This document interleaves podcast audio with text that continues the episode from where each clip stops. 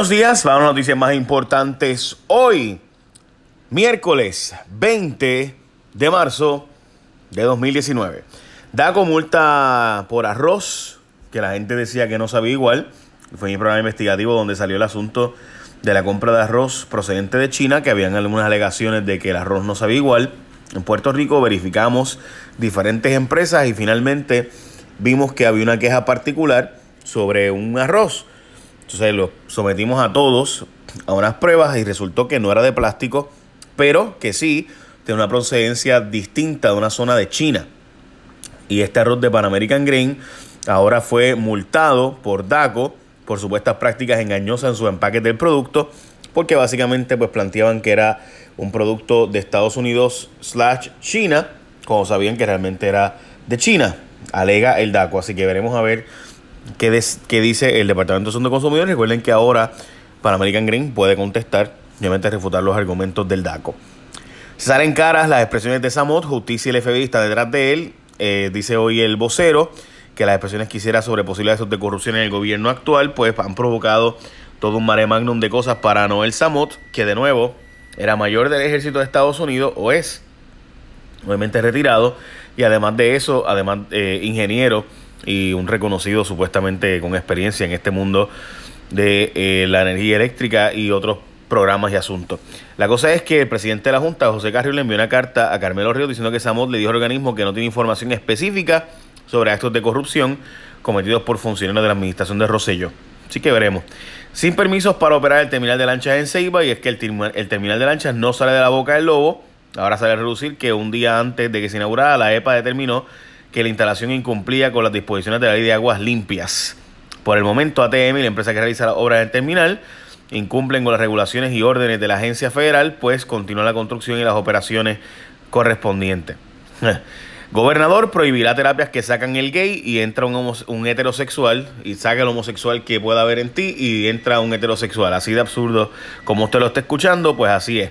Eh, Rosselló se expresó ayer sobre las terapias de conversión. Soela Boy también dijo que no se va a dar por vencido, a pesar de que la Cámara de Representantes dice que como no hay evidencia que en Puerto Rico ocurren estas prácticas de, eh, ¿verdad? De, de, supuestos electroshocks y de un montón de otros mecanismos para convertirte de gay a heterosexual, pues que por eso pues no lo van a aprobar la medida. Lo cierto es que Rosselló dijo que va a esperar a ver si en la Cámara cambian de opinión y atienden el proyecto, pero eh, pues si no, que él va a analizar cómo prohibirla con sus poderes administrativos. El sobrino de Johnny Méndez y sus 41 mil billetes en horas extras. Johnny Méndez dijo que él no sabía que era su sobrino el que era jefe de escoltas, pero legalmente por si acaso en efecto no es su sobrino. ¿Por qué? Eh, porque legalmente Johnny Méndez fue adoptado eh, cuando era niño, Johnny Méndez, lo, eh, la mamá, lo dejó en, en una tienda. Eh, la mamá sufrió un stroke y pues tenía nueve otros niños. Estamos hablando de los años 50 por si acaso.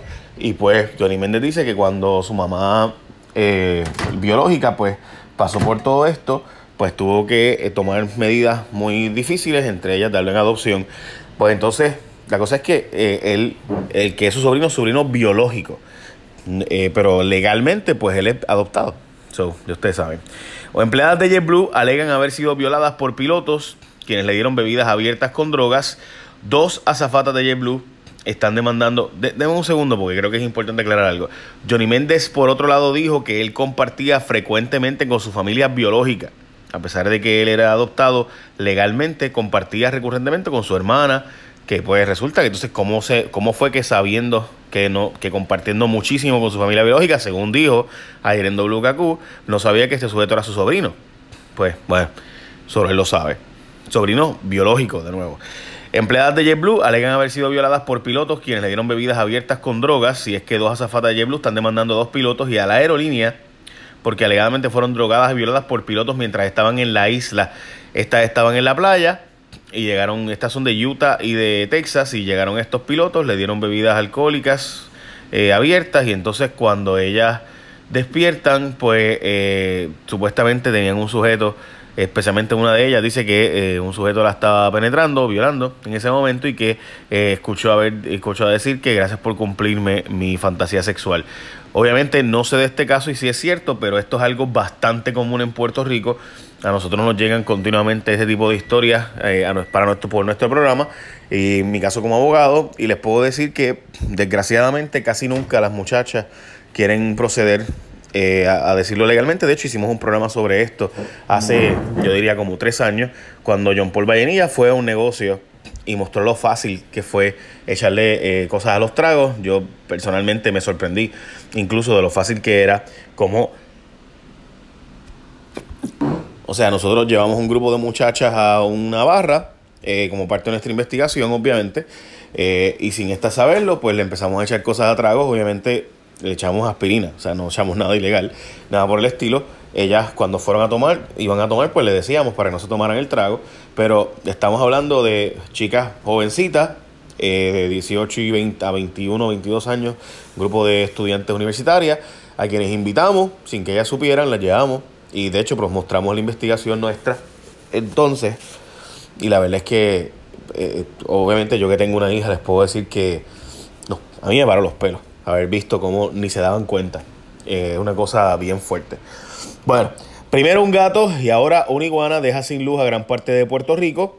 y hay gente que, bueno, como les dije, primero fue un gato, ahora fue una iguana, la que se alega que eh, culpable de dejar a miles de residentes en diversas zonas de Cagua, San Juan, Carolina, Loíza, Guaynabo, Guayama y entre otros pueblos sin luz. La avería, que ocurrió a eso de las 4 y 30 de la tarde, fue un cortocircuito por el contacto del animal con una barra de 115 mil voltios. Así que ya saben que primero fue un gato, después fue una iguana, mañana dirán que son cerdos vietnamitas, después los caballos relengos de las escuelas de Mayagüez y hay gente que está planteando soltar a Mundi en Laja. La OPR mantuvo su acreditación, pero a medio pocillo porque sigue estando en probatoria. Eh, por un año más la universidad podrá continuar, pero habrá que ver cómo puede tener un plan para a largo plazo poder continuar dando operaciones. Ahora no estamos hablando de que está chaval la Universidad de Puerto Rico por huelgas, sino que realmente es por los recortes de fondos, donde básicamente la, acreditadora está diciendo, mira, yo no creo que tú puedas seguir operando con estos recortes que se están planteando. By the way, recuerde que si usted no está acreditado, usted no recibe fondos federales y por tanto, pues, ah, además de que tu diploma que ya tú tienes de la Universidad de Puerto Rico no sirve de mucho cuando tu universidad no está acreditada fuera de Puerto Rico. Bueno, entre otro pueblo, entra otro pueblo, perdón, en racionamiento, ahora es Naranjitos y dice la gente de acueductos que la culpa es de la lluvia. Eh, como ustedes recordarán, hace dos semanas hicimos en mi programa una investigación donde demostramos que no es la lluvia, que es la mala disposición, utilización de la lluvia. En Puerto Rico llueve por un tubo y siete llaves. El problema es la forma en la que usamos la lluvia. De 70 pulgadas que caen en Puerto Rico anualmente, solo almacenamos menos de una pulgada. So, no pueden, yo de verdad que echarle la culpa a la lluvia este, me hace pensar que es como echarle yo la culpa a la comida. Este, pues todo depende de cómo yo la use, ¿no? Este, si yo la uso mal, pues voy a engordar, ¿no? Si la uso bien, pues estoy en shape. Bueno, le echan para atrás el plan a la Autoridad de Energía Eléctrica. El negociado dice que no sirve.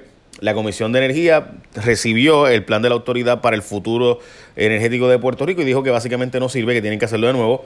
Eh, en síntesis, estaba planteando que querían llegar a, energías renovables para el 2023, pero 40%, pero todo el plan era a gas natural para por los próximos 40 años, o sea, cambiar del cartel del petróleo al cartel del gas natural eh, y pues la, Comisión de Energía, o sea, la propia gente del gobierno dice, mira, este plan tuyo no sirve. Pero nada, José Ortiz supuestamente es una eminencia y la última Coca-Cola del desierto, decían por ahí. Educación, nos ha enterado de que no hay chavos, que les está pidiendo 1.2 billones de dólares más para el presupuesto de educación y plantea con eso que educación no va a poder hacer los ajustes y cambios que quieren hacer y la calidad educativa que ella quiere llegar a lograr si no le dan 1.200 millones más. A pesar de que obviamente sabe que no tiene chavo. Eh, otra más se declara culpable del escándalo de Crece 21. Estamos hablando de otra empleada de la Universidad de Puerto Rico que fue la coordinadora. Se declaró culpable, devolvió 6 mil y pico de dólares. Y en fin, habían tenido 18 cargos en su contra. Como ustedes recordarán, el escándalo de Crece 21 estaba a punto de, prescribir. Y fue mi programa, J. Rayo X, la investigación de Tatiana Ortiz Ramírez, la que terminó en demostrar que esta gente estaba eh, a punto de tirarle la toalla la fiscalía y finalmente, y el FEI, finalmente se radicaron los cargos. Recuerden que estuvo, a, de hecho, eh, hubo casos que prescribieron contra algunos de los acusados y vinculados de haber hecho delito, porque nunca, prescribir por si acaso es que tú tienes cierta cantidad de años, son cinco años para presentar los cargos, no se presentaron a tiempo, finalmente ya van cuatro personas que se han declarado culpables, falta una que va para juicio y demás. Y de, que fue el escándalo, pues demandas a hacer pericudas, manicuras y hacerlo pasar como que eran gastos para adiestramientos de maestros.